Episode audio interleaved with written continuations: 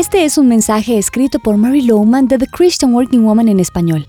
Una persona que hace la paz busca restablecerla en medio del caos.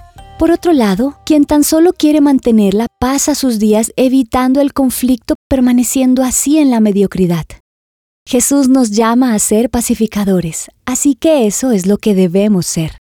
Los padres saben muy bien que parte de su trabajo es hacer que sus hijos vivan en armonía. Desde sus primeros años, los hijos logran interrumpir la tranquilidad en casa. Se enredan en peleas, ofensas y se molestan unos a otros. Así que nos convertimos en pacificadores. A veces nuestro rol es firme y otras veces solo mediamos. El trabajo de alguien que hace la paz no es necesariamente pacífico. Es necesario ser asertivos y proactivos, pues como hijos de Dios, nuestro llamado es hacer lo que sea para promover la calma. Quizás te encuentres en una situación laboral donde se requiere ser un hacedor de paz.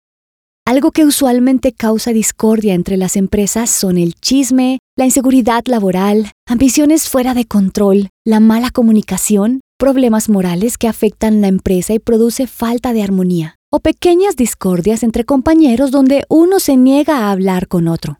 Me asombra ver cómo los adultos pelean por pequeñeces y lo vengativos que pueden llegar a ser, pero es la realidad. ¿Qué podemos hacer en medio de un ambiente difícil?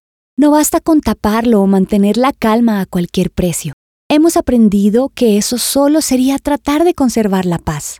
Nosotros debemos ser personas que hacen y contribuyen a restaurar la armonía en nuestro entorno laboral.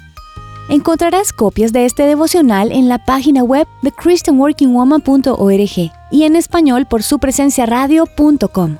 Búscanos también en tu plataforma digital favorita. Estamos como The Christian Working Woman en español. Gracias por escucharnos. Les habló Mariana Vargas con la producción de Paola Romero.